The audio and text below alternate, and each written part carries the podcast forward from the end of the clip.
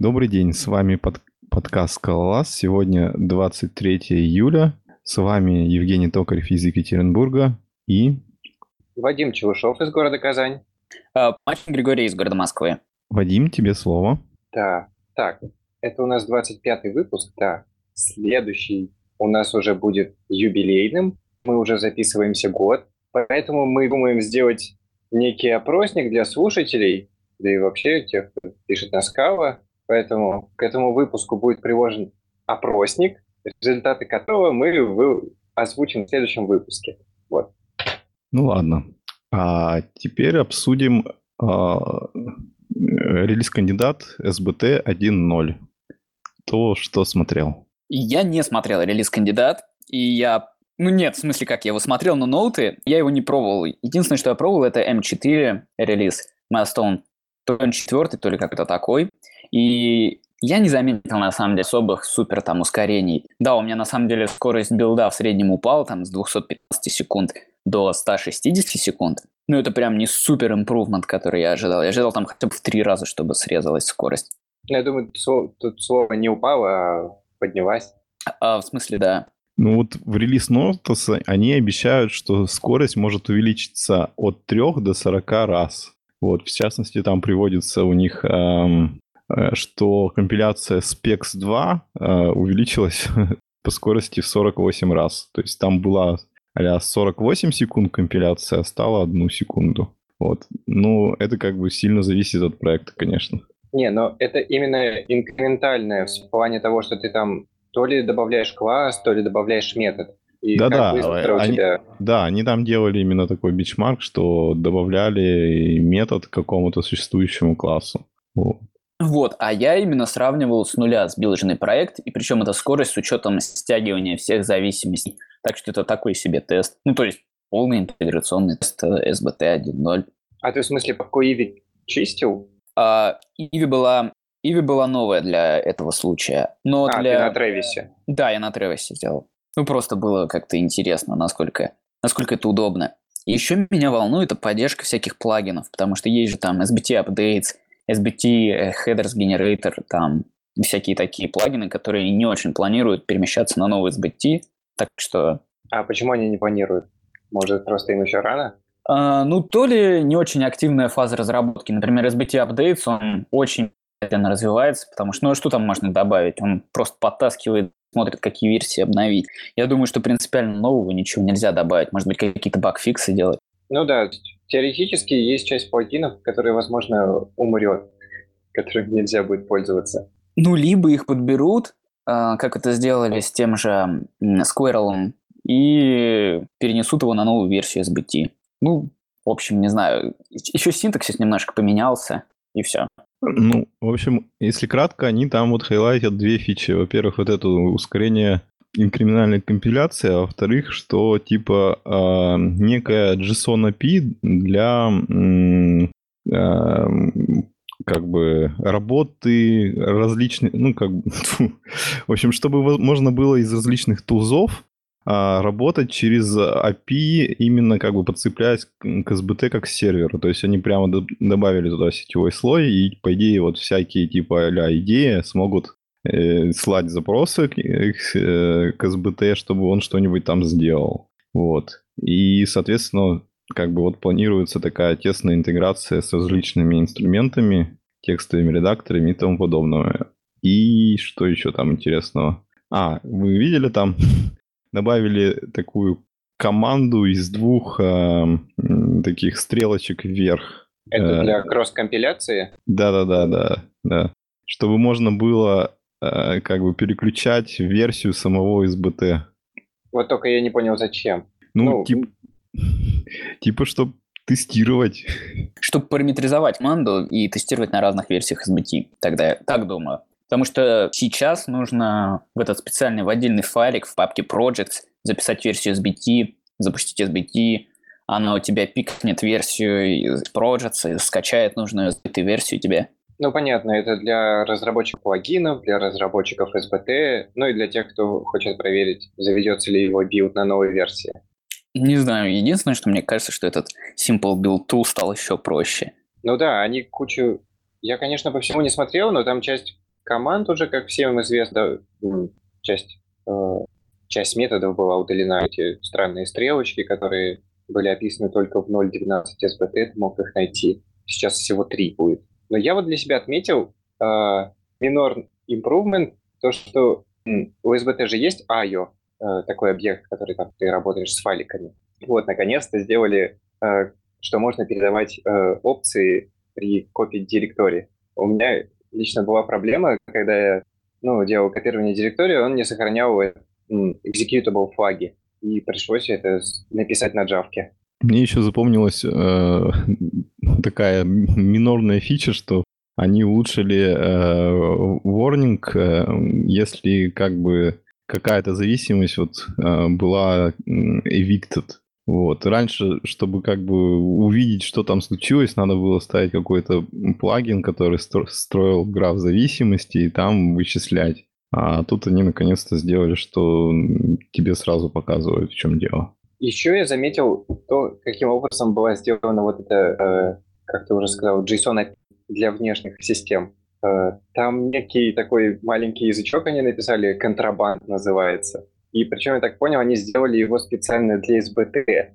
То есть, э, по факту, это то же самое, как, не знаю, какой-нибудь Трифт или этот, ну, только не такие крутые в плане оптимизации формата хранения. А этот язык заточен на то, чтобы описывать интерфейсы между Java и Scala, потому что, ну, например, кейс-классы не подходит для этого, ну, потому что будет сломана бинарная совместимость. И для этого они зафигачили свой небольшой такой язык. И это все может превращаться в JSON. Вот. Ну, то есть они как бы не стали существующие решения использовать, а все свое сделали? А какие? Ну, типа, ну, ну я, типа, про... да, какой-нибудь готовый движок. Нет, у них вот чисто полностью свое написано, и там есть э, поддержка версионирования полей, дефолтные, как оно будет добавляться. Ну, меня вот это удивило, но если и вот это внутри Зинка и внутри СБТ, вот этот контрабанд. Ну вот, что, есть у кого-нибудь, что еще сказать по этому? Ну, мне кажется, что это будет такое медленное сдвижение с SBT 0 на SBT 1, или это, а. не знаю. А, кстати, они там написали, что они планируют э, зарелизить э, до конца... До конца лета. Ле- лета, лета, так что довольно как бы у них такие серьезные планы быстро выпуститься. Меня на самом деле больше интересовало, чтобы они убрали тут уже Иви и запилили что-нибудь свое и работающее, и быстрое. Потому что Иви усложняет все. Ну, так они же вроде и запилили для параллельной загрузки и для офлайн мода свой, свой вариант. Они отложили все это на дальнейшее усовершенствование 1, SBT1. А в смысле, это надо, это надо явно включать, ну, вот в этой версии? Просто в релиз-нотах явно указано, типа, сделан офлайн мод и параллельная загрузка. Честно говоря, я не проверял. Я вроде там где-то видел, что там говорилось, что э, можно юзать курсер и типа еще что-то. То есть как бы какая-то возможность переключения, чем это все закачивается. Ну, курсер же он не работает. Ну, в большинстве это случаев он работает. Ясненько. А, вот, там типа есть Иви, э, типа закэшированная и курсер. Это типа ключики? Или, ну да. Ну да, да. Ну, ну да, ну не написано, как это сделано, написано, что типа есть возможность а, переключать вот эти энджины, которые это все делают. Понятно. Ну, ну ладно, все, наверное, тогда. Да. Так, что у нас там дальше? А, какая-то мега-игрушка на Кикстартере. А, называется Scala Quest. Кто о ней хотел рассказать? Ну, я не то чтобы хотел рассказать, я думаю, все уже это видели. Кто не видел, это ребята анонсировали, что они хотят сделать игру, которая называется Scala Quest, с помощью которой ты типа изучаешь скалу. И они собирают, по-моему, 22 тысячи долларов на это. Что вы думаете по этому поводу? Полезна эта штука или нет? Не знаю, боссом, видимо, будет Shapeless, да? Еще раз? Я... А, а боссом, видимо, будет Shapeless. Возможно. Ну, у них там, по-моему, в плане ничего особого нету. То есть там вот именно сама скала без зависимости и без всего. То есть самим родным концептом скалы вроде хотят обучать. Ну, ну, вообще сама идея не нова. Вроде как уже были от Google попытки создать визуализированный язык, какие-то другие э, вещички видел, типа JavaScript игры и так далее, которые сводились к фиксингу страшного JavaScript кода и не очень. Я, по-моему, видел такое то ли про Vim. А, про Vim, да, была такая игрушка. Причем она как- какую-то монетизацию имела. Там, там а было, что ты что-то прошел, и чтобы, типа, того же места начать, ты должен был заплатить 25 баксов. Просто меня, если честно, вообще очень сильно смущает эта игрушка. Не, понятно, что для забавы ради это неплохо, но, в общем-то, все, что она сможет, как я прочитал, это обучение базовым концептам языка, которые вполне можно найти в документации. Как бы, как- какой плюс от этого сообществу, я вообще не вижу. Ну, еще у Ну них и- еще есть целый месяц, чтобы собрать э, деньги, а пока они не собрали ничего практически. Нет, там, по-моему, они Ну как? больше трех тысяч. три- тысячи, да. да. Они хотят тут 22 тысячи долларов. Ну, э, судя по тому, что они из Канады, это не так уж и много, типа на вот два человека месяца работы.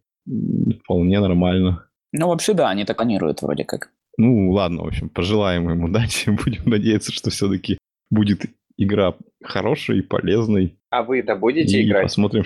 Да нет, конечно. Конечно, нет, это не дота. Ты- Да. а ты будешь играть, Вадим, извиняюсь за вопрос? Или только в дотку? Нет, я, наверное, открою такой, поиграю, и, ну и заговнюсь. Я же говорил, что это полный отстой будет. Ну, я бы, наверное, попробовал порассылать ссылку на эту игру тем, кто э, в Скала еще не заинтересовался, но есть некоторый шанс, что они поиграют и что-то Ну, выучат. мне просто интересно, вот ты взрослому 30-летнему мужику, типа, хочешь его сподвигнуть, чтобы он писал на скале, отсылая ему ссылку на игру? Ну, если он играет в игры, почему Не, не, нет? я, я, я просто Да, что он не мы, мы на самом деле... Почему все взрослые мужики играют в игры, а те, кто не играют, они, видимо, слишком уж взрослые и не смотрят фильмы про Человека-паука там так далее. Нет, я не про то, что Ладно. они не играют. Я про то, что вряд ли их заинтересует. Что это не Ну да, это не танки. А, давайте дальше, а то уже... Ладно, следующая тема – обновление скала плагина для идеи. Я так думаю, вещай, Вадим, Да, потому да. что мы не пользуемся убогим IntelliJ IDEA компилятором, А каким вы будете? только скалаком и SBT. А, ну так вот, теперь ты можешь этим пользоваться в идее. Там, вот, это все было как бы релиз SB, так понял, он связан с этим релизом идеи, потому что там очень большая интеграция с SBT, у тебя есть SBT Shell, у тебя есть возможность поставить в настройках build, ну, билда, чтобы у тебя собиралось не идеевским компилятором, а SBT-шным. И что самое, что мне понравилось, это можно запустить тест через SBT. Ну, там тоже надо галку под это тыкнуть, потому что, вот, допустим, у меня была неприятность плане то, что я вот люблю тесты запускать с идеей, типа, единичные. Но у меня есть такой, такие тесты, которые зависят от, э, от систем переменных, которые, которые я загоняю в SBT. И, в общем, это у меня не работало, и мне приходилось их, ну, для единичного случая поднимать э, SBT-шку и, и там уже их дергать руками, писать тест only, тра-та-та-та.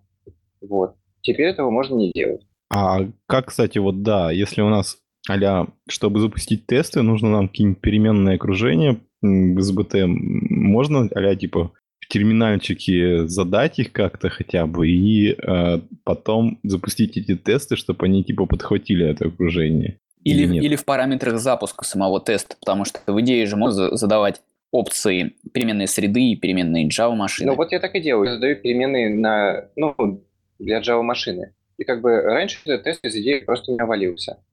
Кстати, не успел проверить, точно ли это так работает. Я просто проверил э, полный запуск тестов, и он действительно про- проходит через SBT, и у тебя э, большая борода, которая также в SBT у тебя вываливается. А вот единичный запуск я не успел. Это я забыл про них. Но я думаю, даже если это сейчас не работает, то следует ожидать, что это добавит. А вот вообще все обновились на идею, на новую? А сейчас, сейчас, кстати, вот этот мега toolbox помогает обновлять идею, если кто не пользуется. Я заметил вот что. То, что у меня вот последний апдейт идеи, э, то есть как я раньше делал, я ее просто удалял, скачивал новую, ставил и импортировал в настройки. А тут она у меня сама э, обновилась и все. Ну, в смысле, сама без тулбокса? А я вот, я не знаю, я просто нажал обновить, и она обновилась. Не, ну такое вроде и раньше было, когда...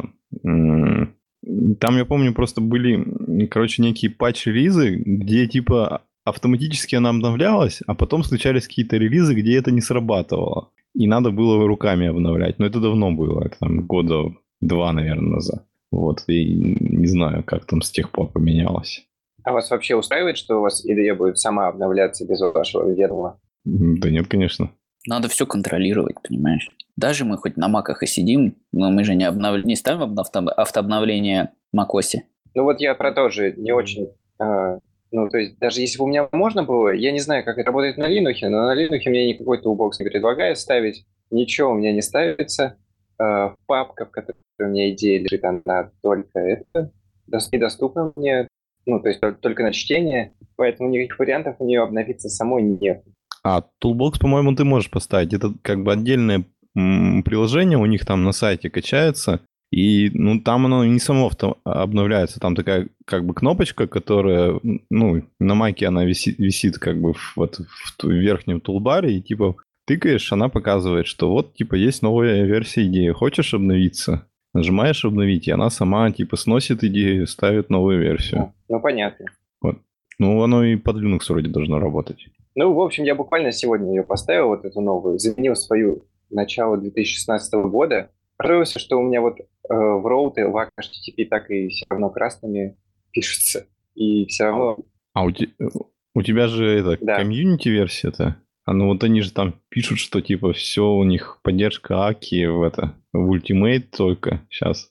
Возможно, они как бы специально что-то выпилили, ну чтобы вот. не работало. Вот, кстати, я тоже не заметил, что у меня руты в Аки подписывались красным. Бывает, конечно, что на типы как-то не очень выводят, но в целом Ака в порядке. Ну, я вроде как там ничего не видел, что есть особая интеграция с HTTP. Может быть, это прикол моего проекта. Кстати, меня позабавило, то там есть эти... Добавили boilerplate генерилку для этих для пропсов Аки. Слушай, а можно поподробнее про это? Ну, по-моему, там автоматически ты можешь создать объект, у которого будет метод, который тебе вернет пропсы твоего актора. Ну, этот метод, который ты теперь на параметр сунешь, а он тебе сделает пропс, класс off, та-та-та-та, напихает их. Понял, о чем речь. Ага, да. Ну, это только в Ultimate версии.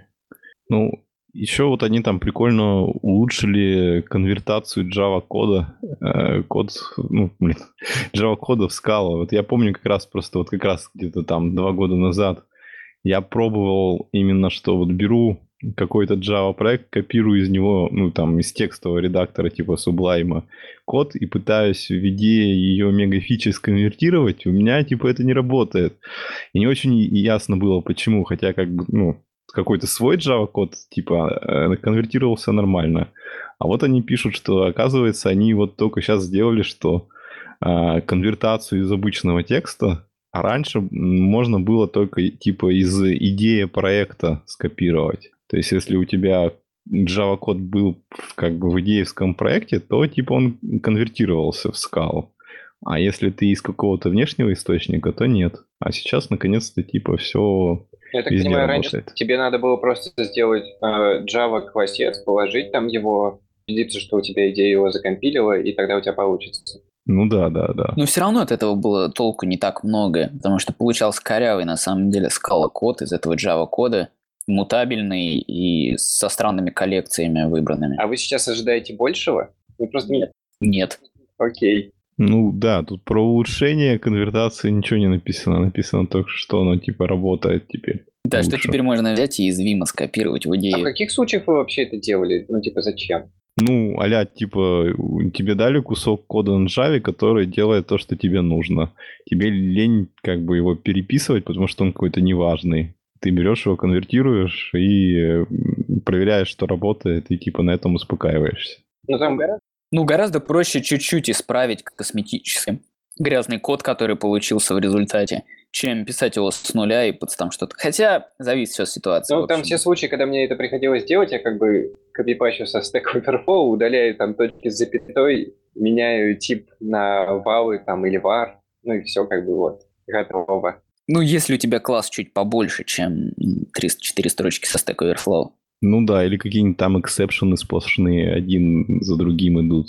Много фор-циклов. это может. Конечно, фор-циклы все станут вайл-циклами с варами. Мы как итераторы. Ну и тому подобное ели. Это прикольно. А, да. А, да, функции, которые... Ну, то есть Java коллекции, а, которые они используют, А, вот что я заметил. Бывали баги, что, ну, то есть Java код, он использует какие-то Java коллекции, при его конвертации на Scala код, идея по какой-то причине, она неправильно подставляет тераты, э, функции. Ну, то есть, скажем, на Java стороне э, ты можешь там сделать какую-нибудь, скажем, аппликацию, а на Scala стороне ты и не можешь, потому что она на самом деле у тебя будет с чем-то конфликтовать, и что-то там перегружено для нее будет и это будет невалидная операция. Либо он не так класс подставит. Скажем, у тебя в Java был array лист, а он при конвертации по какой-то причине это сделал листом, и... а методы она решит оставить из э, Java кода. И там тебе нужно будет перейти на элемент array это будет совсем другой метод, нежели в скале это должен быть простой apply, а не position или, ну, как, какой-то там другой метод есть. Э, чтобы не врать, не буду а, путать тут. Ну, кажется, мы договорились про... Ну да. Да. Ну да, вроде больше ничего нового нету. Так, дальше тогда у нас тема про э, опрос JetBrain'овский, про скалу. А, а они где вообще публиковали вот Ну, я думаю, этот давай опрос? сначала... Есть, ну, ну, я скажу, что меня здесь смущает в этом вопросе. Меня вообще смущает вопрос про э, application сервера, про варники. То есть там, получается, 50% людей используют. Ну, постойте. Ну, постойте, ребята, давайте так сначала, что за опрос? А вот я не знаю, что за опрос. Опрос просто с названием SCAO в 2017 от JetBrains. Все. А внизу, я, да, я прочитал, там есть э, маленький пунктик, каким образом был проведен этот опрос. И там странная методология, которая делает это с помощью, сейчас я вам скажу, Twitter Ads и Google AdWords. И еще через какие-то внутренние каналы JetBrains. Как это вообще работает, я даже не понял. Если кто-нибудь видел, где был этот опрос, я попытался нагуглить его, может, он где-то типа был, ссылочки на него. Я ничего не нашел. Давайте хоть по пунктам пройдемся, а то мы сказали какой-то опрос странный. А что в нем было сказано? Ну да, я так и хотел, потому начали, начали спрашивать, где это было. Да, тут э, Начинается он, какая версия у вас Java, тра-та-та, а какой application сервер вы юзаете регулярно, Том 51%, Jetty 33%, даже есть JBoss и прочие штукой. Просто вы знаете таких людей? Если... Нет. Ну, я JBoss пользовался лет а, 8 Просто вот если подумать, да, с точки зрения статистики, один из нас должен пользоваться Python Cat, нет, ну, возможно, двое или один. И один должен пользоваться Jetty. Кто, кто этот человек? Мне кажется, что Ник из скала чатика пользуется Jetty как раз. Нет, мне кажется, все, все, все пишут на голом нете.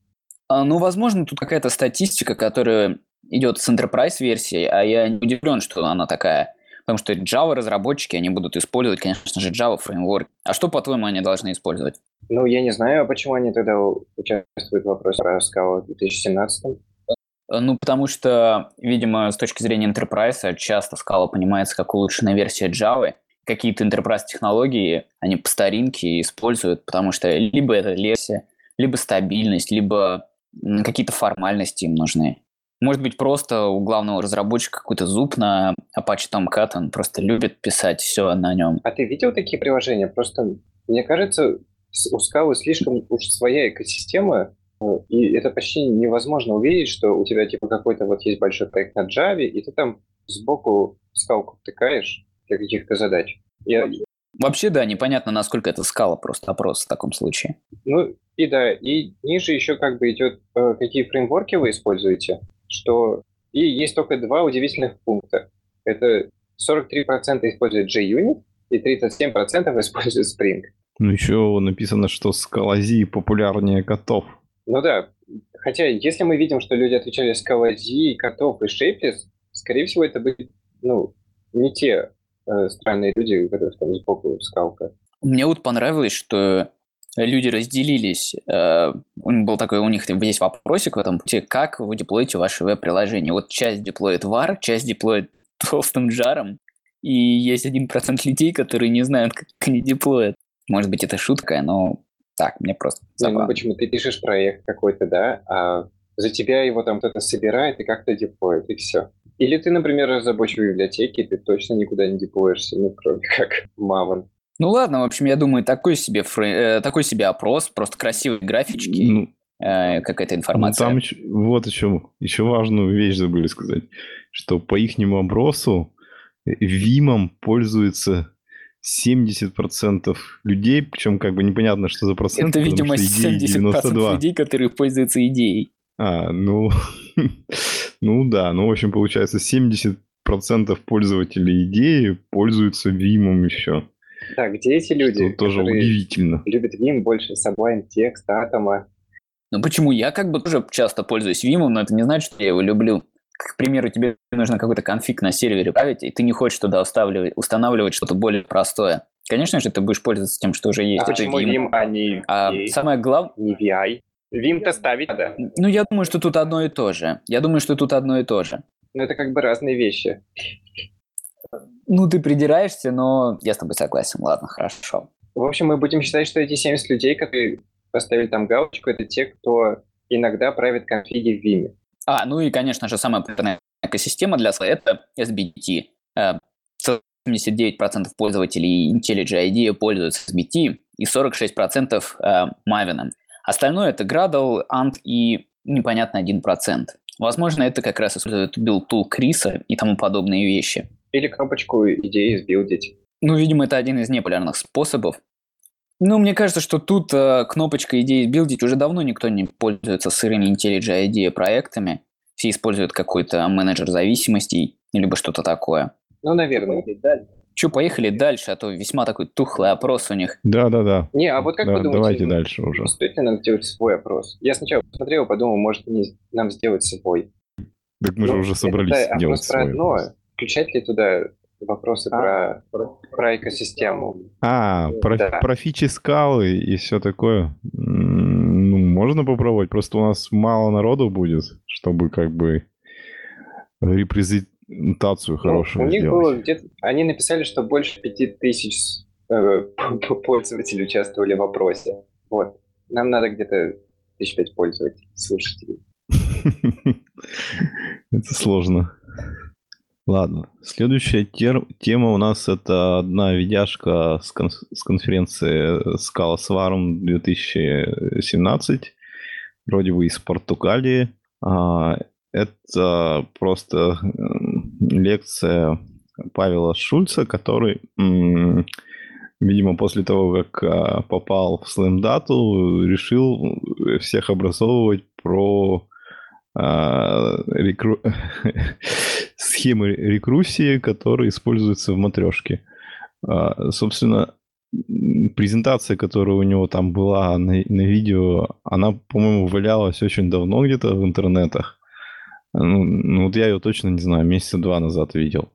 Но, судя вот по видео, это как бы первый раз, когда он это все рассказывает публично, потому что ну, он там рассказывал, что вот он готовился э, к этому выступлению и там переделал а, пример, который, на котором это все он показывает. И это было как бы совсем недавно. Вот, в общем-то, чем эта лекция интересна? Она интересна тем, что э, он как бы очень хорошо иллю- иллюстрирует э, все процессы, которые происходят а, во время применения вот этих сх- схем, которые мы когда-то давно пытались очень так коряво описать. Вот. И у него получилось, конечно же, намного лучше, чем у нас. Поэтому рекомендуется всем глянуть, посмотреть. А, Если не лекцию, то хотя бы его слайды, потому что слайды такие, не знаю, там 160 слайдов, и где очень последовательно показывается, типа, вот написали так, а, изменили одну штучку, что стало лучше, что хуже, как это дерево AST выглядит при таком изменении, вот, как, ну, как бы, как э, совершается обход этого дерева, и вот все в таком духе. То есть там, конечно, никаких супер откровений нету, но по крайней мере для тех, кто еще не вник в эту тему, а, ну, довольно, ну, можно сказать, идеальное видео на эту тему для того, чтобы в контексте скалы это все изучать и не заглядывать в Haskell и тому подобное. Вот если я кого-нибудь из вас попрошу, а, объясните мне название вообще, я даже его перевести не могу. Идущие баба бананы с рекурсивными схемами для типов данных Э, ну, это все просто. Там был папер такой, который вот так назывался про бананы. Его, вот, по-моему, Эрик Мейер писал в каком-то 95-м, что ли, году или что-то типа того. И, собственно, э, ну, как бы так папер назывался и про бананы и линзы. Вот. А э, Fixed Point Data Types это просто тип, который позволяет описывать э, рекурсивные структуры данных именно как бы так, что э, один шаг э, рекурсии, он в виде как бы такой оберки получается.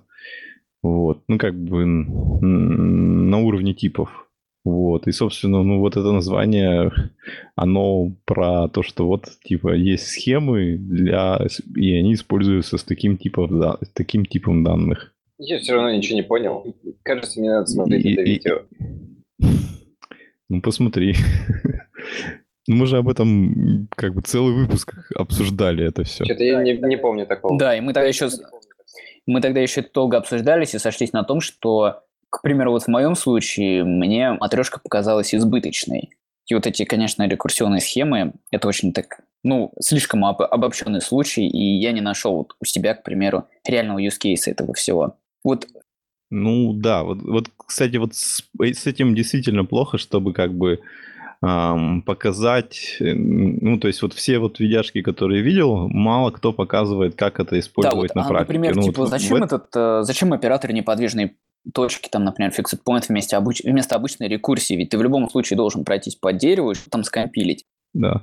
Ну, тут, кстати, вот было такое в этом видео, я сейчас припоминаю, но он рассказывал это в контексте разработки компиляторов.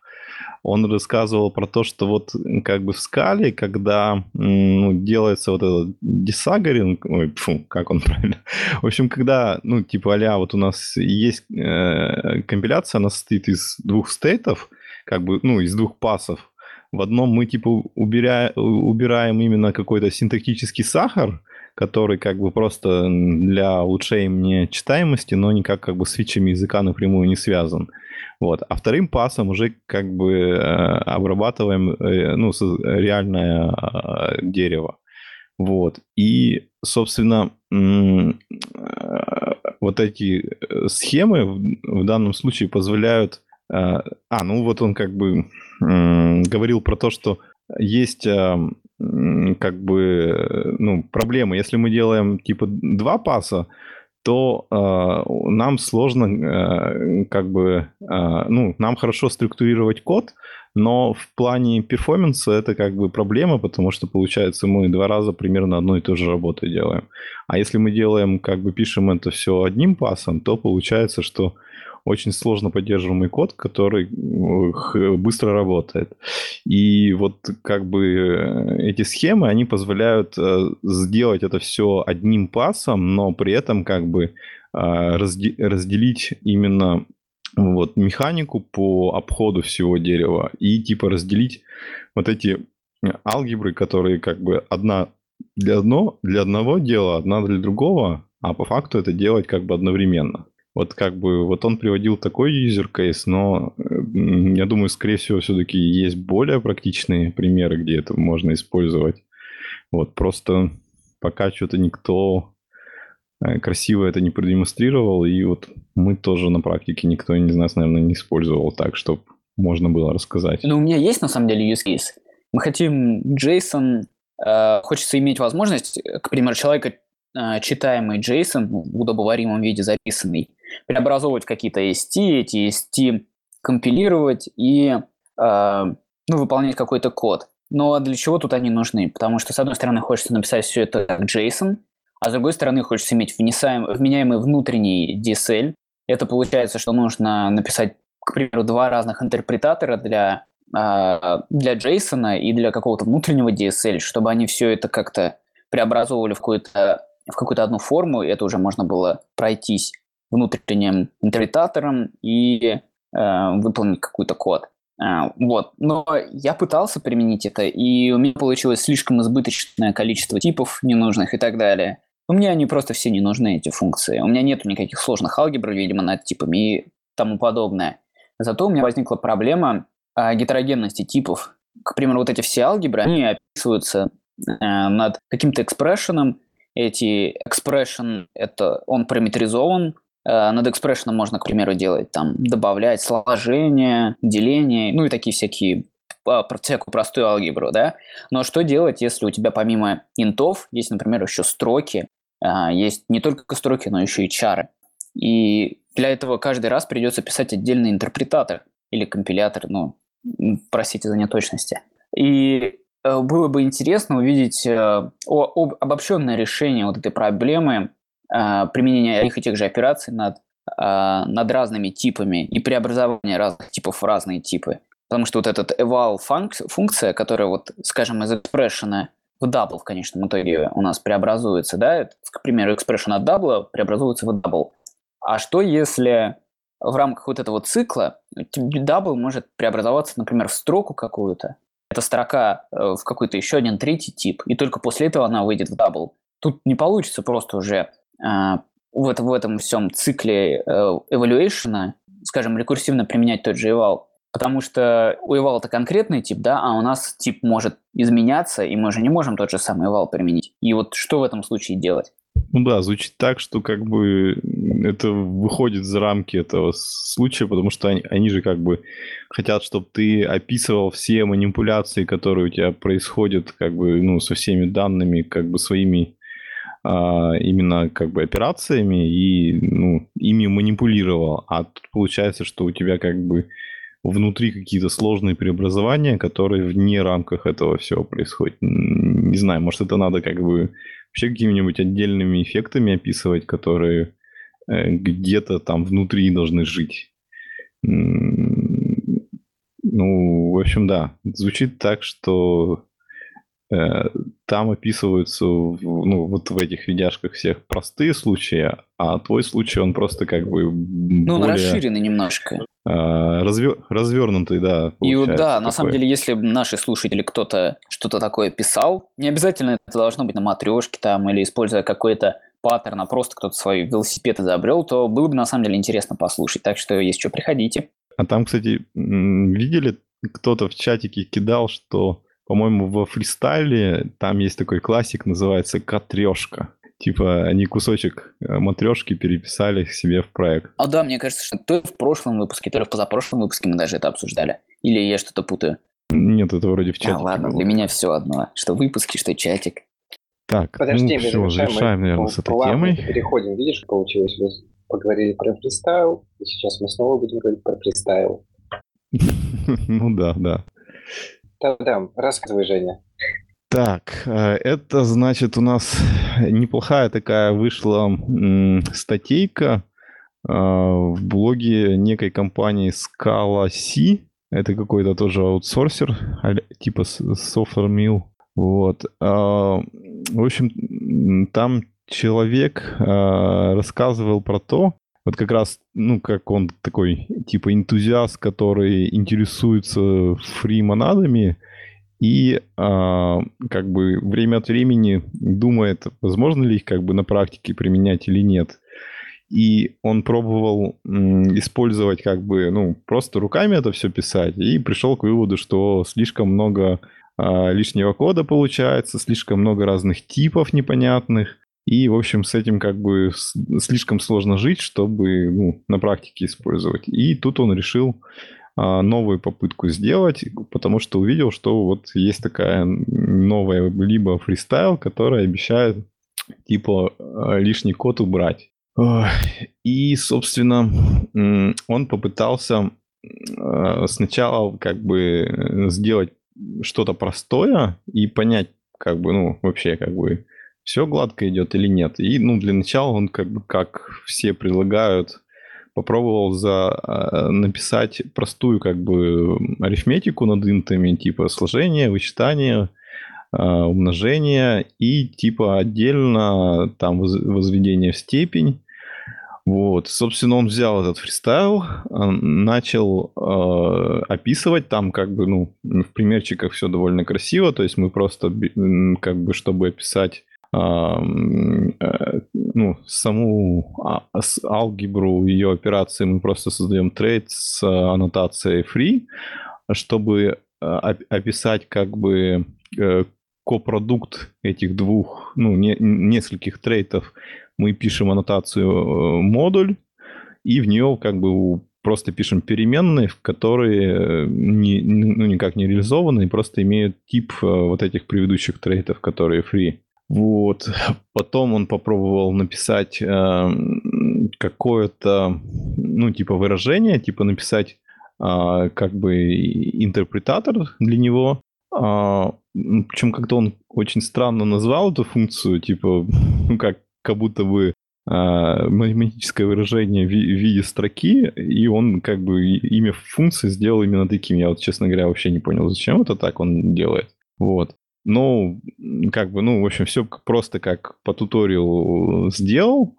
И, собственно, он написал, с чем он уже на этом этапе столкнулся. Он столкнулся с парой вещей. А, первое, что он, конечно, сразу увидел, что в идее подсветка ломается, потому что она с макросами не дружит.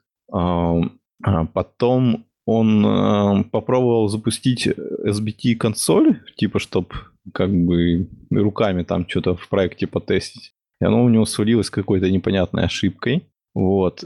И все это, как бы потом он, как выяснил в чатике, это все было из-за макро Парадайса. Вот. Ну, вроде он какой-то э, workaround нашел, но я вот, честно говоря, не запомнил, как это он сделал. Вот. Ну и, собственно, а, после этого, ну, он как бы решил, что вроде как бы, ну, есть проблемы, но вроде выглядит пока интересно. И ребята в гитер-чатере, которые пишут это, либо они отзывчивые, помогают, и все типа хорошо. И он начал писать а, более сложные примеры. И этот пример, он типа решил сделать простое приложение, которое логинится на GitHub через э, э, что там, OAuth 2.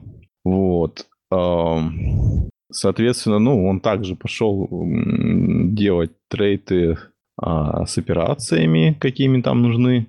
А, что он там еще пошел? Ну, также написал там пару интерпретаторов. А, вот у него было, ну, тоже там интерпретаторы надо, модули. Он, и что ему хотелось тут такое, как бы дополнительное добавить? Он захотел а, логировать часть операций. Вот. И, в общем-то, это тоже он довольно легко сделал. А, а что еще? Так. А вот подожди, пока не продолжу, э, не закончил. А это у него ага. все получились маленькие такие вот программки, которые он прогонял через интерпретатор? Или это все было через один интерпретатор прогнано? А, я так понял, там было несколько интерпретаторов, которые он э, совместил в конце. То есть, э, вот давай сейчас я свой планик вспомню. А, да, вот он, короче говоря, после того, как это все он сделал, он а, как бы, ну, написал, что а, вот он получил ряд интерпретаторов. А, сейчас я найду, где вот этот кодик был. Вот причем, кстати, вот, да, какой нюанс меня в этой статье смустил про фристайл. Что выглядит так, что в фристайле они Э, все термины, которые тебе уже известны, там, интерпретатор, э, копродукт и все такое, они решили все переименовать. То есть у них вместо копродукта модуль, вместо интерпретатора хендлер, э, ну еще что-то там. Вот. И уже как бы появляется из этого некоторая путаница. А, ну еще там натуральную трансформацию тоже там не совсем как бы очевидно, как делается, но, ну, в смысле, что синтаксис не такой, как обычно, но они как бы в принципе правильно из котов там function k используют для этого. Вот.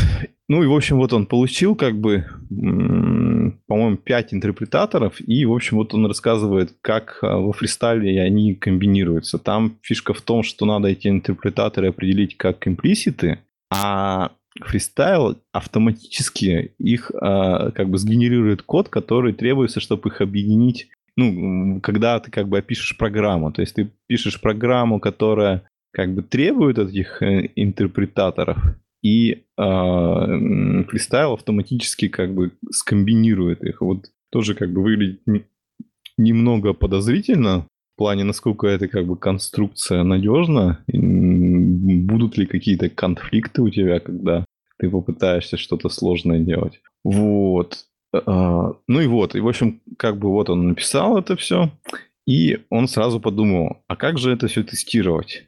Э, и сначала он как бы ну, потратил довольно значительное время, чтобы разобраться, и как бы довольно неочевидно было, но оказалось как бы не так страшно все. В общем, интерпретаторы, они как бы тестируются как обычный код, там ничего такого особого нету. А вот фри-программы, э, э, как ему подсказали в чатике этого фристайла, что их надо тестировать с помощью написания мок-интерпретаторов. То есть а, ты как бы сам пишешь свой какой-то интерпретатор, который подменяет там функциональности и типа все работает. Но с этим оказалась другая сложность, что оказалось, чтобы а, замокать какие-то интерпретаторы, которые зависят от других, нужно а, как бы все вот это дерево зависимости руками описать. Ну, то есть, как бы, вот если у тебя есть набор интерпретаторов, которые зависим, тебе чтобы замокать, недостаточно отдельного написать, а надо их все замокать. Вот. И он пишет, что нельзя для этого использовать э, библиотеки вроде Scala потому что там Имплиситы. Э, во фристайле что-то как э, приватное объ, объ, э, объявлено, ну, вот в том коде, который генерится макросами. И а поэтому вот эти очень, либо не хотят не работать. Понимаю, То есть а, он пробовал. А как вообще там использовать Scala То есть у тебя для ну, очень просто. У тебя есть какой-то объект, и ты хочешь какой-то кол мокнуть, чтобы вместо одного кола вызывался другой. И вот у тебя такой целый объект есть который э, просто будет... То есть вместо того, чтобы использовать скалмок, ты пишешь отдельный интерпретатор, который по факту будет делать валидацию, я так понимаю. Он не будет выполнять конкретные функции, а будет просто интерпретировать э, дерево и э, понимать, правильно оно интерпретируется или нет. Ну, просто мне не совсем понятен, зачем тебе вообще использовать скаломок, если ты и так пишешь эти свои интерпретаторы. В чем сложность тебе написать свой небольшой интерпретатор здесь, как ты сделал ранее, ну, в обычном коде? Ну, там, я так понимаю, может быть сложность с тем, что как бы э, интерпретаторов может быть много. То есть там как бы э, как бы подинтерпретаторы могут быть. И, соответственно, ему бы хотелось, как бы, например, замокать какой-то, как бы, верхнего уровня интерпретатор. А, как бы, э, вот, ну, теоретически, вот ливы вроде скаломок, они должны позволять это сделать. Но на практике получается, что э, это нельзя сделать, и приходится, как бы, всю иерархию этих интерпретаторов самому описывать, и вот информацию, какие там зависимости, тебе приходится как бы в голове держать. Ты там должен сам посмотреть, какие ты до этого сделал, какой от какого зависит, записать на бумажке себе список и потом его реализовать в виде моков. Вот, такая вот беда там. Ну, вообще, нас выглядит как одна из будущей части функта- функциональности того же фристайла. Может быть, в будущем когда-нибудь сделают тестовую библиотечку, чтобы можно было удобно а, одновременно вместе с написанием интерпретатора, к примеру, писать валидатор, чтобы функции были, чтобы функции вызывались и чисто интерпретировали дерево, и все. Ну да, возможно. Тем более они там же даже начинали какую-то тестовую либо отдельно писать, которая как бы, ну, они хотели сделать типа, э, что она типа такая чистая, чистая функциональная библиотека для тестирования. Может быть, они планируют их как бы смиксить. А, вот да, проект. вот э, у фристайла, вот как mm-hmm. ты сказал, вот эти есть хендлеры, у них же тоже функция есть интерпрет, и было бы просто удобно видеть вместо интерпрет функции, например, pure какую-нибудь, которую можно было бы выдер... ну, вызывать в отдельных случаях вместо интерпрет. Чтобы она там не делала грязную работу, а вот пробегалась по дереву и все так красивенько. Ну да, да. Вот. И последнее, что там в этой статье еще было, что он писал, что он пробовал э, как бы с Дуби работать, и там есть во фристайле встроенная интеграция типа, ну, какой-то монат-трансформер или что-то такое. Вот, и он пробовал его, использовать, но э, ему не хватило его гибкости. То есть он во что-то уперся, не смог придумать, как это сделать, и в результате ему пришлось как бы взять то же самое ну, самому как я понял, он хотел себя. проверять, какие там запросы вызываются на connection. А, ну да, возможно, э, возможно, да, так. Типа откидывать какие-то не, не откидывать, те, которые он хочет, или что-то такое. Что вот на connection будет вызываться именно в таком-то случае будет именно такой запрос, как я это понимаю. А, ну, понятно. Ну и, в общем, его выводы такие, что, в общем, типа выглядит уже довольно многообещающе в плане того, что вот именно э, вся... Не, нет, в том плане, что вот в отличие от когда ты сам все это пишешь, вот всякого бойлипройт кода уже мало, Единственное, там он еще упоминал, что его смущало, что кое-где надо указывать э, типы, ну, аннотации, хотя вроде как бы чисто по логике их там не надо, но они, видимо, для макросов нужны. Вот. И, ну и, в общем, он пишет, что как бы в плане вот именно Play это уже выглядит довольно интересно, но все равно как бы много каких-то непоняток возникает, и он пока как бы считает, что еще рано это все использовать в, в реальности, и, ну, типа, будет дальше смотреть, но пока не планирует на практике. Меня вот больше всего во всем этом фристайле, во, во всех фримонадах пугает их громоздкость.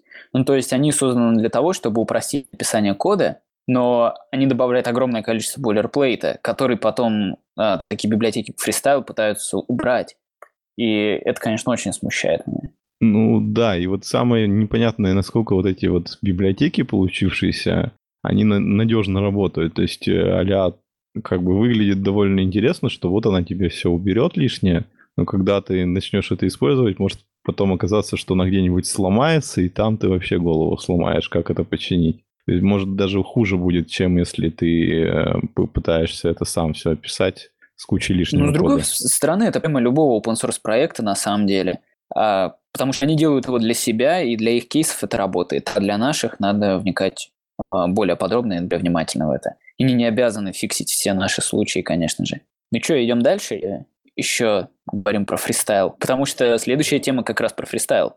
Окей, ну и следующий это фристайл а, 0.3.1, а, который релизнулся. А Женя здесь? Не, не, он отошел. А, круто. Давай, давай обозревать, что же там зарелизилось. А, ну, в общем, собственно, новые фичи. Это у них новый release guide по релизингу. Произвели рефакторинг каких-то имплиситов. А, а, фристайл а, доки теперь будут во время билда проекта что интересно, потому что я вообще на самом деле не знал, что фристайл генерит какие-то доки, это очень странно для меня. Добавили новую дебаг-аннотацию. А... Да, собственно, там все эти изменения, они такие минорные. То есть там видно, что ничего важного нету в этом релизе. То есть, ну, все, ну, что да, они например, делают, типа, чтобы как бы там какой-то... Ну да, какой-то рефакторинг, улучшение. А вот, мелкие, Жень, ты не знаешь, что такое, такое вот фристайл кэш? Нет, без понятия. Ну, написано а, кэш-тест, наверное. Кэширование тестов, это кэширование тестов. Да. А, нет, постой, у них есть кэш-м. То есть это что-то из их мира. Это тестирование к- к- кэша. Не, может, у них есть уже изначально обертки для кэшей разных. Ну ладно. Ну, это такая маленькая новость, так что мы можем идти дальше. А я он нашел в документации, там написано, что это типа э, паттерн кэш. Типа, ну, типа, что мы описываем, ну, а какой-нибудь key-value штуку, и э, используем кэш-эффект, чтобы э, ну, эти значения, которыми там оперируют, они как-то кэшировались. Но ну, они, похоже, конечно, они, похоже, просто предоставляют key-value провайдер для этого всего, и таким образом у них этот кэш реализован. Ну, Не, ну, видимо, да. Для меня единственное, те случаи, когда бы мне хотелось вот этого лимонада, это именно кэш потому что он бывает, ну, типа, нескольких... Не раз уже мне приходилось писать, потому что он бывает нескольких видов. Один у тебя просто там в памяти, третий там у тебя работает только через футуры и, и такое себе. То есть Ну, либо ты пишешь, если ты хочешь поддержать два варианта, тебе приходится первый оборачиваться в эти форы, либо просто выкидывать. Ну вот кэш вообще отдельная тема, и кэш, э, если его слишком много, это, конечно же, зло. Так что, не знаю, я не очень, например, рад тому, что они добавили кэш встроенный. Я, конечно, не пользователь фристайла, но мне кажется, что это такое излишество. Но хотя, с другой стороны, это просто э, провайдер, который подразумевает реализацию уже на стороне клиента. Так что... Идем дальше? Да, давай. Так, а дальше у нас э, несколько видях с некой загадочной конференции LX Scala. Ну, на самом деле, давнишние уже видяхи, они, наверное, с месяца назад были. Вот. Там, в общем-то, одна из видях как раз э, рассказ про фристайл от автора. Вот, это, видимо, я так понял, где-то в офисе Microsoft проводилось, и он вот пытался объяснить вообще, зачем это все надо, типа, что это такое за либо людям, которые, ну, по всей видимости, даже как бы не очень в курсе а про лимонады и что-то такое. Там... Потому что, вот. видимо, а, Microsoft. А, ну, я, я ее смотрел, и там как бы такие весьма странные вопросы были. Но я плохо помню, месяц назад смотрел, поэтому как бы сложно сейчас конкретику вспомнить. Вот. И что хочется отметить, что не так давно он где-то как бы обновленную версию этого, этой лекции давал, то ли вот на каком-то tape-level собрании, то ли еще где-то. Вот, то есть, если поискать в Ютубе, есть более новая видяха про то же самое. Вот. И еще там видяха Хезер Миллер про то, как типа скала центр живет. Какие там у них инициативы с open source происходят, э, что они там делают. Ну, вот я тоже уже ни, нифига не помню, что там было. Нет. Нет это... Никто не смотрел? Нет, это было очень давно. Ну, то есть, я на самом деле, да, когда посмотрел, ну, просто ладно. увидел что-то в Microsoft и как-то подумал, что это ну, какой-то чуть ли не мовитон. Конечно, интересно послушать, но такое я ожидал увидеть какие-то странные вопросы. Мне кажется, это не сильно связано с Microsoft. Ну, потому что ну, да. куча докладов да про Scala. Да понятно, нет. Но...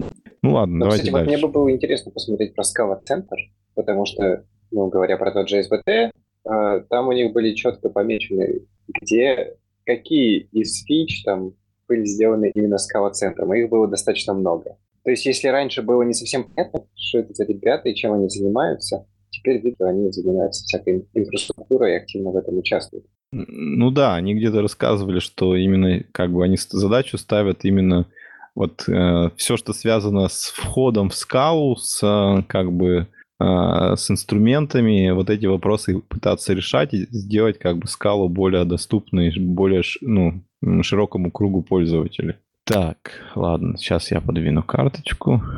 Так, дальше у нас идут всякие полезняшки. А, начну вот с того, что сегодня в Твиттере увидел. А, всем известная компания Software Mill а, выложила небольшую библиотечку, называется STTP, типа очередной HTTP клиент дискалы, как они говорят, тот, который они всегда хотели. Вот. Собственно, из фич главное, что этот клиент может использовать разные бэкэнды, и там есть, по-моему, э, в качестве бэкэндов типа э, синхронный вариант через HTTP URL connections, вот, ACA HTTP и что же там еще было? Э, Async HTTP клиент. Вот. Ну, есть возможность использовать разные варианты Fuge, ну, там, в смысле, Monix таски, Scala Z таски, что-то такое. Вот, в общем, выглядит, по крайней мере, так, что стоит глянуть, посмотреть. Мне кажется, Женя, быть, это твой юбилейный HTTP клиент-полезняшка. Ну Мне интересно было бы послушать, что бы сказал Функин по этому поводу, потому что у него же есть Королев, которым он мог бы использовать этот новый HTTP клиент. Может, даже не клиент, а сервер. Но он бы расширил и сделал сервером. Ну, тут, как я заметил, вроде как одна из фич это сразу уже URL энкодинг и декодинг у тебя встроен, ты явно им не... Тебе не надо явно энкодить, в общем. По-моему, одна из фич основных. Я бы не сказал, что это так сложно сделать самому, Ну да, но самому. просто я, если честно, периодически забываю это делать. То есть обычно это просто вообще не надо, а, а потом так взял и на автомате и, и забыл вообще. И неприятно получается. А, вот еще одна фича там оказывается типа immutable request builder, который позволяет параметры хорошо задать. Ну, как по мне, на самом деле, очень похоже на PlayWS, вот этот, который, и на все остальное. Так что очередной HTTP клиент. Ну ладно, давайте дальше. Я перенес вам. А, ну и, в общем, в полезняшках, может быть, некоторые пользовались или пытались пользоваться а, TypeSafe и схемосейфным скаловрапером для Cassandra драйвера, который называется Troy.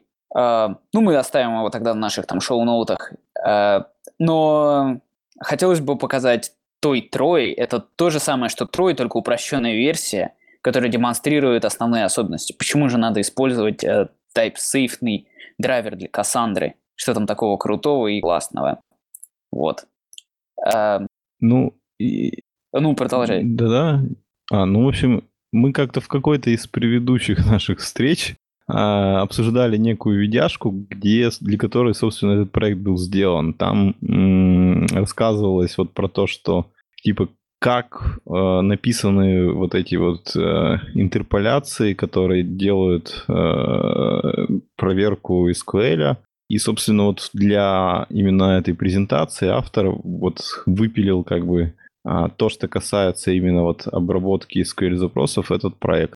Собственно, ну, штука интересная Да, ну, конечно, с одной стороны, выглядит бы ничего интересного, это обычные CQL-строки, а с другой стороны, демонстрация работы и того, что происходит под капотом. А, ну, погнали дальше тогда. Ага. А, И очередная библиотека для генерации всяких различных трансформаций. А, В этот раз она называется Himni, если я правильно произнес. Это очередной аналог Lins, только более гибкий, и позволяет трансформировать объекты в другие объекты. А, Оно позволяет это делать гибко. То есть это то, что по факту обобщения Lins, либо на них сделано.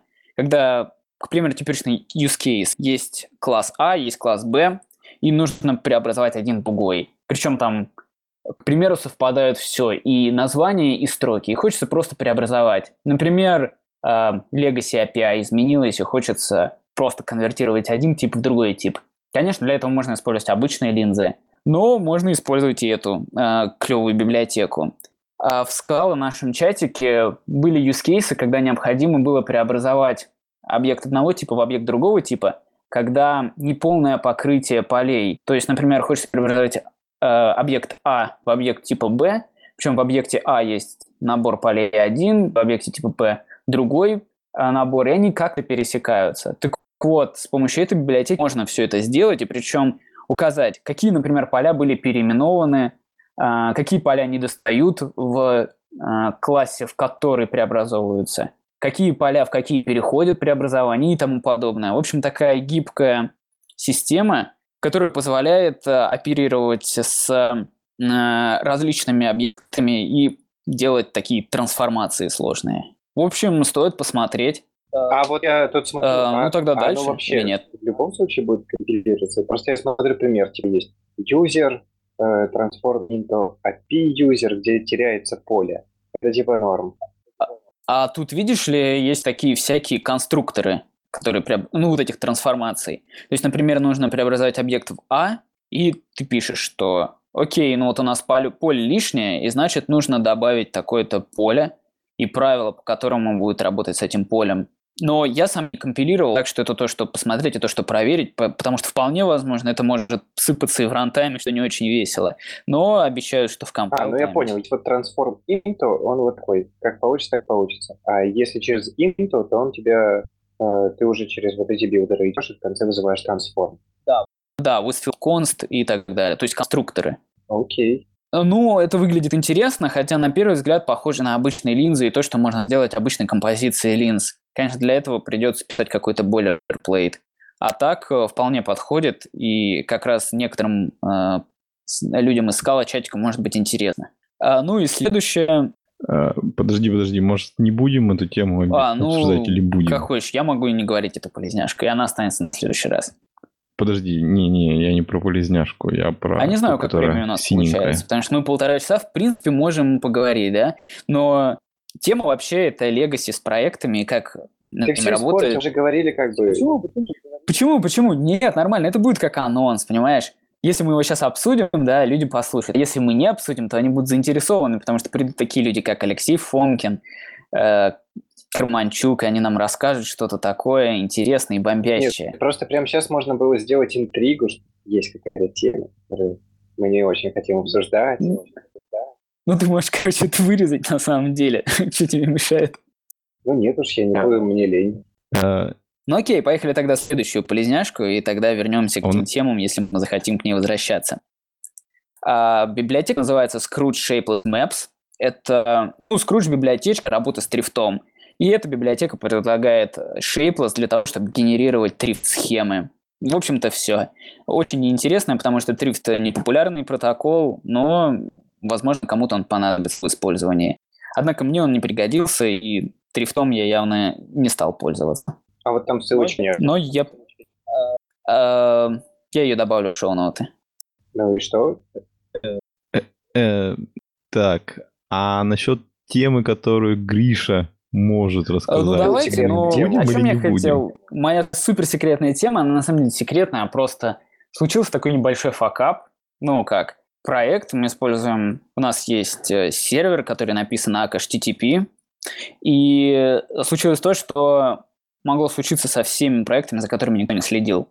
Возникла проблема разных thread-пулов. А, Ну, то есть, все знают, что у HTTP есть стандартный их диспетчер, это их execution контекст, который default execution контекст, это fork joint pool, который можно использовать э, во всех фьючах, а можно и не использовать, ну, в общем, по, э, по того, как, ну, по ситуации зависит. Главное помнить, что если фьючер залочилась в этом fork joint пуле, то весь пул залочится, и в такой ситуации, если у вас какая-то такая фьючер попала и внезапно выполнилась, все, у вас весь сервер встанет. А, ну, к примеру. Но что случилось у меня? У меня случилась чуть, ну, такая утрированная ситуация. А, когда, ну, команда работала над этим сервером, они не специалисты, на самом деле, Паскаль, они бывшие все питонисты, и они каким-то образом пытались писать код.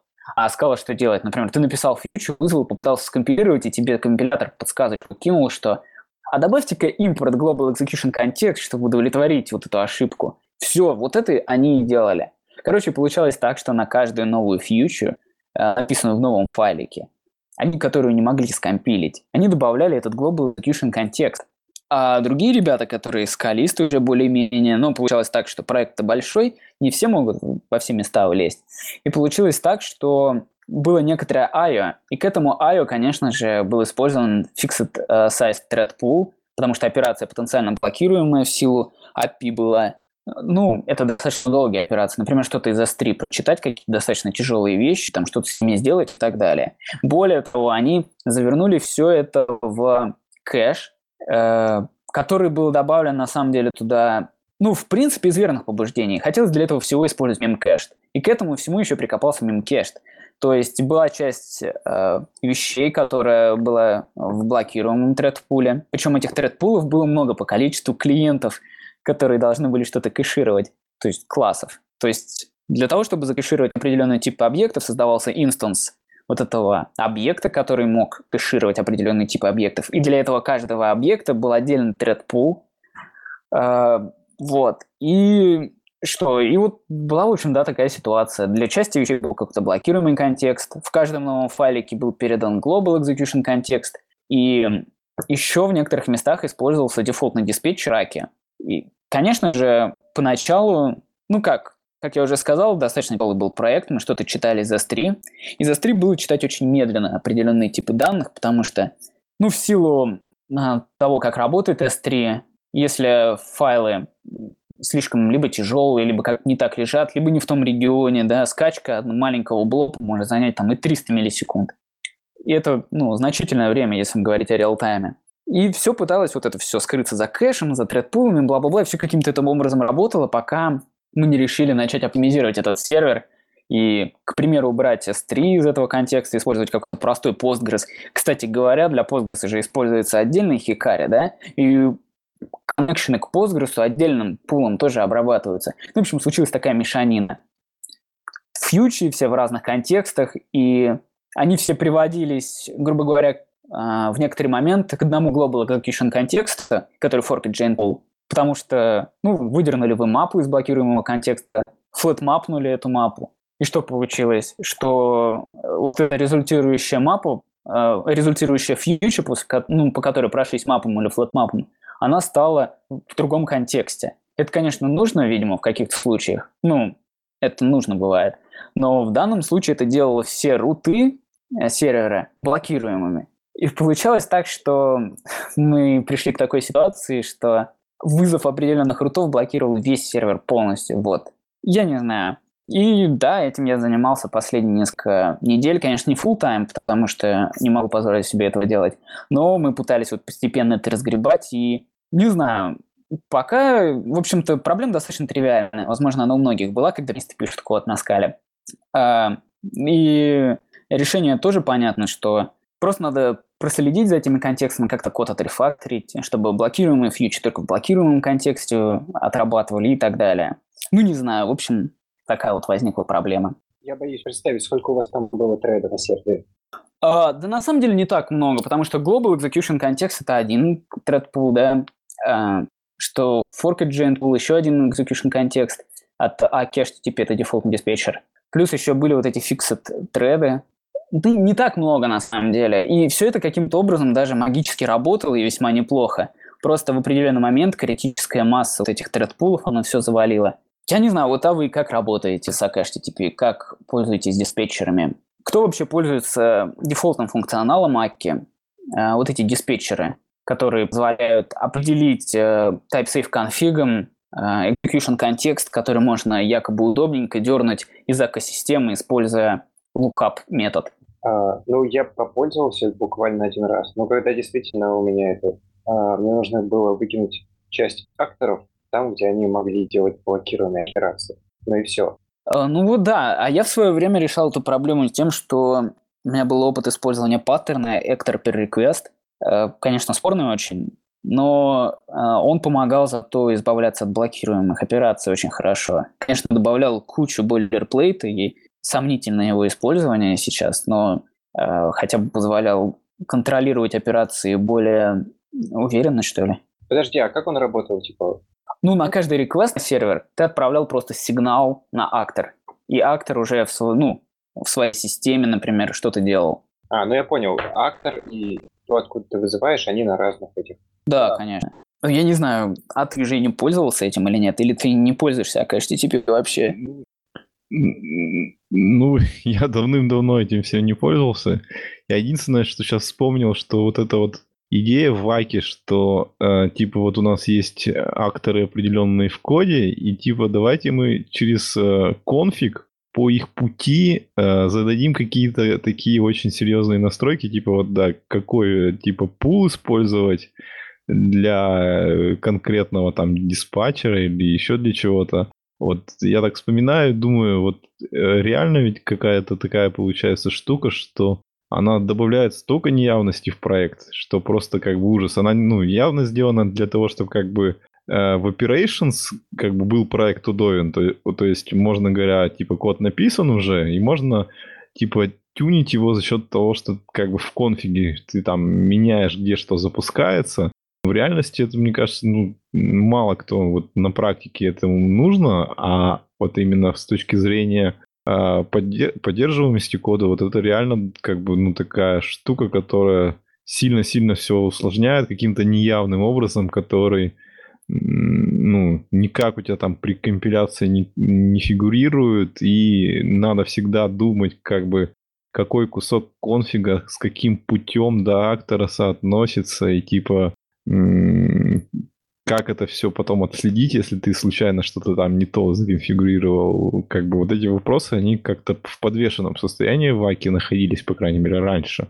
Вот. И вот мне интересно было бы спросить, как вот как бы Вот, на самом деле мог бы Олег Манчук подсказать с этим вопросом. Я его, кстати, немножко подонимал. Он как раз сказал о том, что э, хорошей идеей будет, например, два execution контекста иметь. Да? Один для блокируемых операций, он был бы таким жирным, чтобы удовлетворить все блокируемые операции за раз. И был бы, ну, не блокируемый один. То есть дефолтный диспетчер Аки, например. Ну, немножко оттюненный для каких-то случаев. Ну, по-моему, вполне адекватное решение. Ну, а, да, конечно. Прямо интуитивное. И, ну, возможно, интуитивное, но, к примеру, я не знаю, почему у меня она вот возникла, когда я стал разбираться с кодом. Э, может быть, у кого-то еще были такие же похожие ситуации, может, кто-то еще просто не напоролся на них, потому что проект не набрал критическую массу. Ну, а вот А, то, про что говорил Женя, у меня тоже был такой ВТФ. Почему, почему эти диспетчеры можно только в конфигах? И причем он должен быть невероятно четко э, иметь позицию в конфиге. Типа, я даже приличное времени потратил, чтобы понять, что он должен быть прям в руте, а не там ни вака, ни вака актор. И, Ну, ты можешь его и в АК-актор положить, потому что, ну, только он у тебя будет называться не вообще не диспетчер, а ак.диспетчер, к примеру.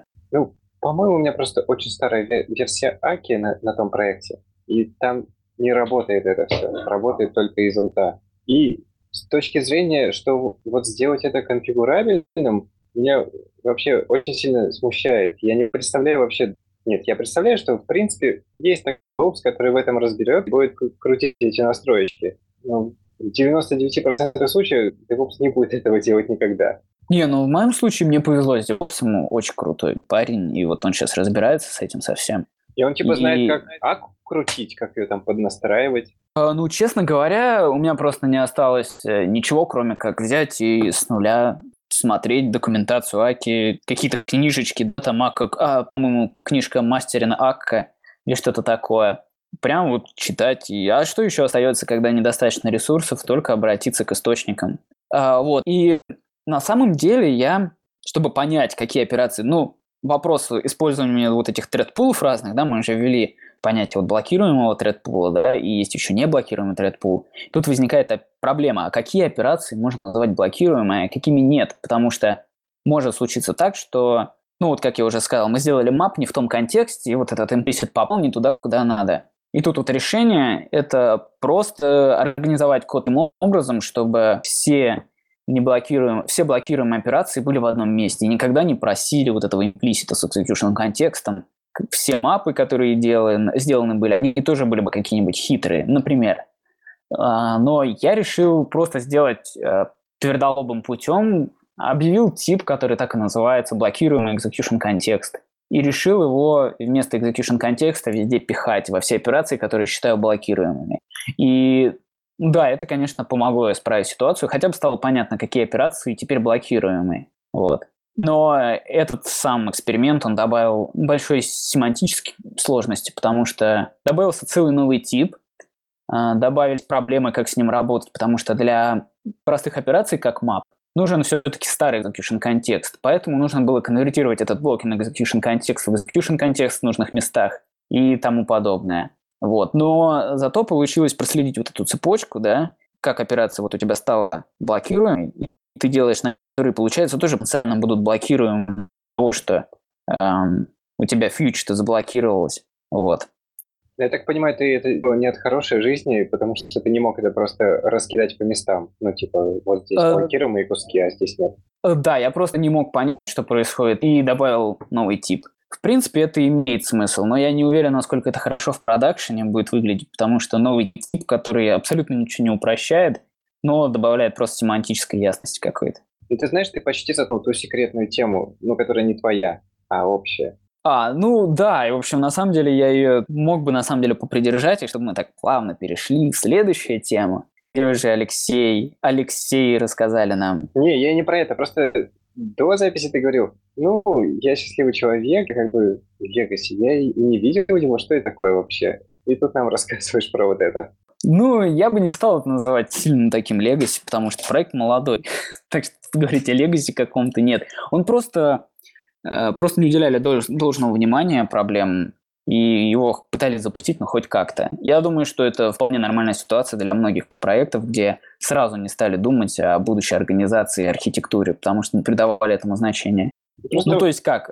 Код сконструирован, ну, то есть логика есть там как везде стоит, а вот возникают такие факапы, как странное использование тредпулов, э, чрезмерное использование кэширования беспричинное. Ну, как причинное, там, уменьшить количество запросов, ускорить там операции, да, но по факту, когда мы выключили, например, кэширование, оказалось, что без кэширования также все хорошо и быстро работает, даже быстрее, потому что мемкэш, например, который использовался для каких-то операций, был настроен неправильно, или в него кидали слишком большие объекты, и поэтому он медленно отрабатывал на конкретные запросы. На самом деле, мне кажется, существует множество проектов, которые как бы довольно свежие, но по причинам того, что их там надо было доделать, ну, до, до продакшн, там, первая версия, вот первая версия релизнутая, она сразу уже можно помечать, что это Legacy. Ну, зато мы определили, что такое Legacy проект. Ладно, наверное, на следующий раз оставим это все-таки. А, пока обсуждали, у меня такая возникла идея, как решить эту проблему с ака-конфигами.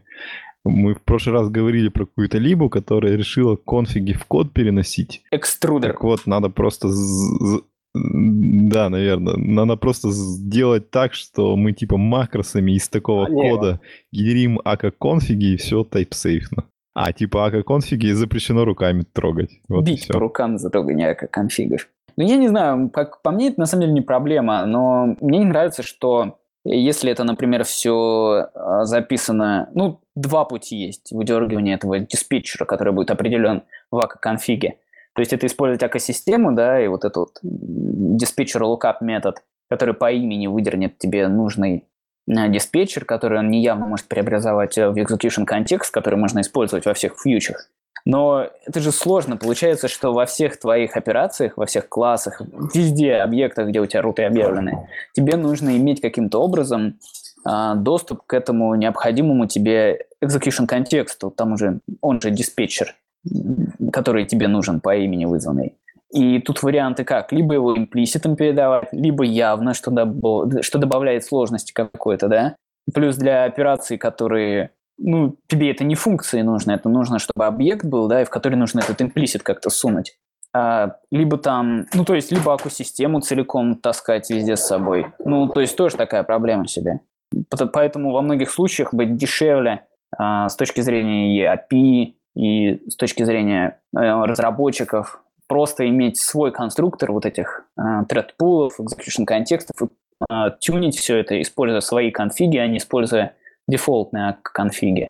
Ну что, будем закругляться или вот там еще две мелкие темы есть про такие просто упомянуть? Мне кажется, давай закругляться, и мы можем взять их в следующий раз в самом начале. Они такие, как бы, для начала. Ну окей. Так, тогда с вами был подкаст Подожди, Коллас. надо сказать там, типа, подписывайтесь, рассказывайте. Вот, а, да, и еще мы еще не сделали опросник, но он будет заполняйте наш опрос. Да, и рассказывайте друзьям, знакомым, что такой опросник есть, и типа было бы неплохо в нем что-нибудь написать. А вот теперь всем пока. Ну вот, ладно. С вами был подкаст э, Скаласа. Э, какой там выпуск? 25 у нас? Да. Вот. Э, с вами был Евгений Токарев из Екатеринбурга. Бачило шоу из Казани. Всем пока. Э, Григорий Помачин из Москвы. Всем пока.